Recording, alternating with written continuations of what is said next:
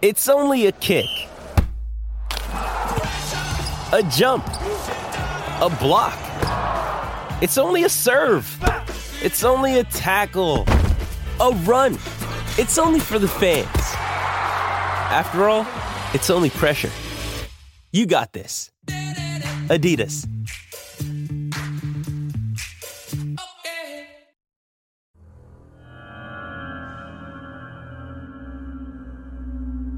嗨，你好，欢迎来到奇闻事件部，我是主播莫大人。今天呢，我们继续分享网友分享的真实经历。这位朋友说：“说个真事儿吧，有十多年了。那会儿呢，高中没毕业，家里刚在镇上买了几间门面地皮，自己家里盖好，老爸整天整天的没生意，赚的钱呢，只够我每个月的伙食费。”每次回家，我爸妈都把我叫到他们屋里看电视，有时候就住在那屋里。那会儿我也不小了，就感觉奇怪，但没说什么。后来才知道，我家房子每天下午四五点太阳快落的时候，二楼的玻璃就开始不停的响，就像是有人在捶玻璃一样，咚咚的。上去看呢，什么也没有，烧香祈拜也没有用。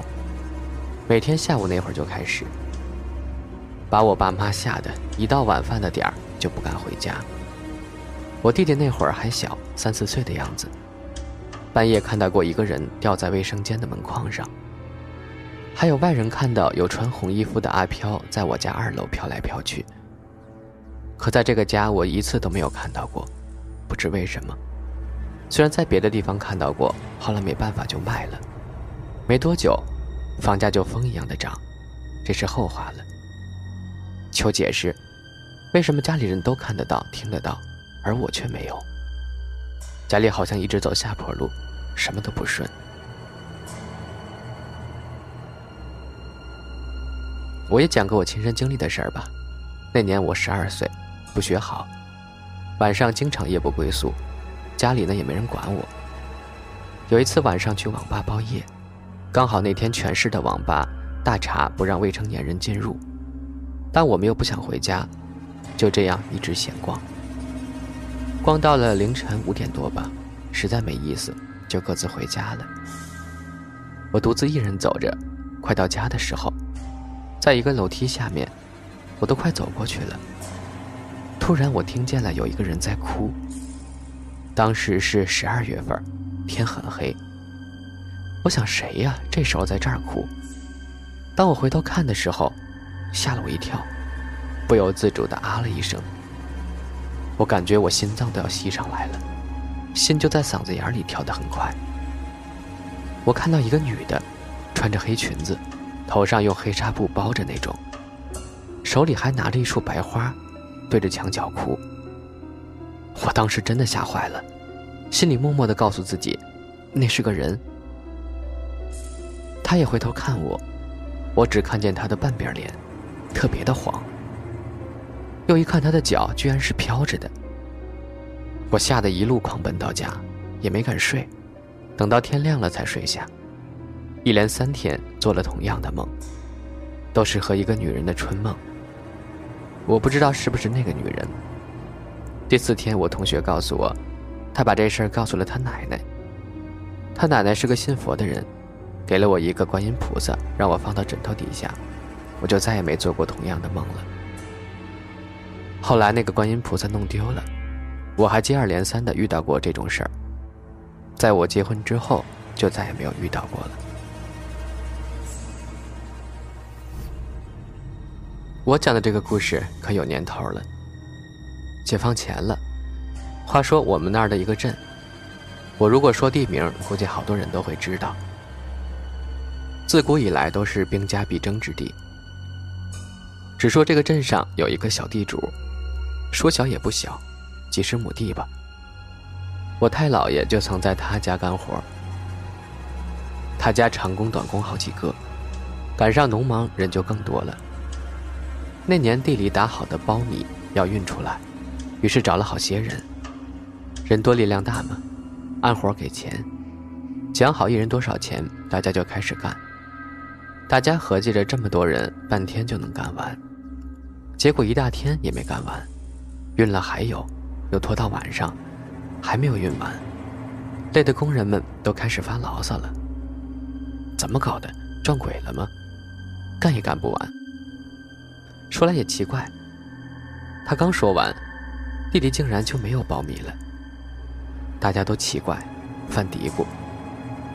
后来解放了。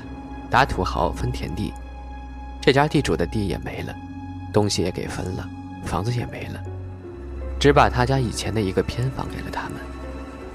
男女老少也十好几口人呢，粮食也不能都拿走啊，于是就给留了点口粮，不多也就七八斤吧。这么多人，按理说吃不了多久，可是他们吃到一个多月，粮食都不见少，看着还是那么多。结果有一天，儿媳妇去舀米做饭，一进放米那屋，妈呀一声惊叫。原来她看到一条碗口粗的大蛇盘在房梁上，头垂在米袋子上，还吐着信子。她妈呀一叫，惊动了大蛇，大蛇就爬走了。从那之后，他们家的粮食就没了。后来我太姥爷说起这事儿的时候，告诉我姥姥，说是那个小媳妇怀孕了。冲撞了那个尝鲜。有一年，老爷子带阿姨兄弟姐妹从亲戚家回来，那时候天还比较冷，三人坐着摩托车回家。离家不远的时候，老爷子让叔叔停下车，三个人站着路边不走了。叔叔和阿姨都纳闷呢，怎么不走了？老爷子说。等下，让他们先过，就不再说话了。半个多小时后，对面过来一个放羊的，赶了一大群羊。从后面上来一辆三轮摩托车，摩托车为了避让羊群，撞到迎面而来的一辆解放汽车上。老爷子淡定地说：“可以走了。”三人平安到家。到家后，老爷子给每人买了三双红鞋子，不论男女，都得穿三天。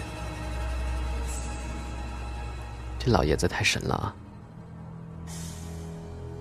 我中学时候在镇上的中学，学校有外操场、内操场。外操场是大操场，不在学校围墙里面，只有到体育课，老师才带我们去外操场。外操场边上有农田、池塘，池塘边上养鸭，都盖了小木屋。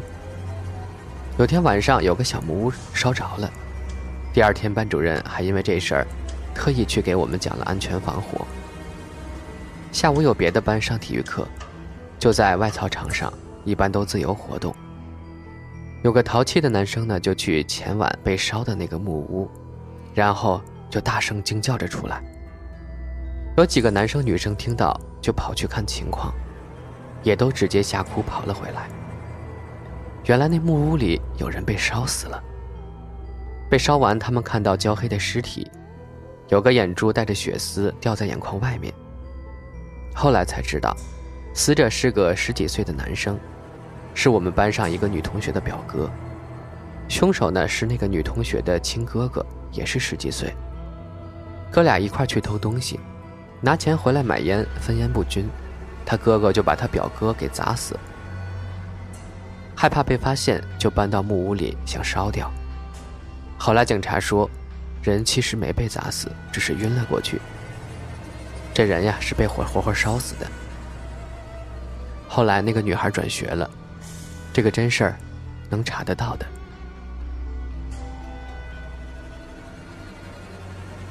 我自己认为恐怖的事儿，我念中学的时候要住校，我们学校那时候很旧，还有很多老瓦房，有些是学生宿舍，有些是图书室。啥公共厕所也是老的砖瓦房的。我们那学校有很多关于鬼的传说，经常听到有学生见鬼的传言。学校很多墙角外都贴着黄符。我住的宿舍是楼房，在一楼，后窗的两米开外就是一排砖瓦房，中间隔着草地。那房子就没见开过门、开过窗。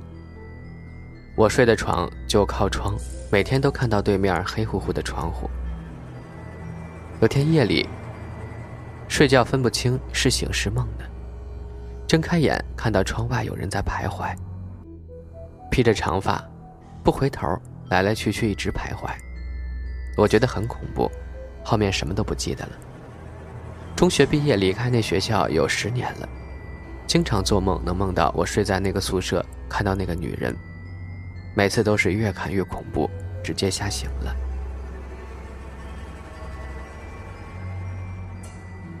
再说一个堂妹说的，我们同届不同班，他们班主任的宿舍是旧砖瓦房，是个小院儿，我们叫西院儿。有天晚上，他班上两个女同学，老师不在。偷偷提前下晚自习回宿舍洗澡。我们晚自习是九点四十五下课。据说那两个女的进西院门的时候，看到一个红衣服的女人走在他们前面。看到那女的走进他们宿舍没开灯，两人以为是别的女生也偷跑回来，也没留意。那女的进去两分钟了，他们就跟着进了宿舍。可他们进屋开灯后，看到宿舍里一个人都没有。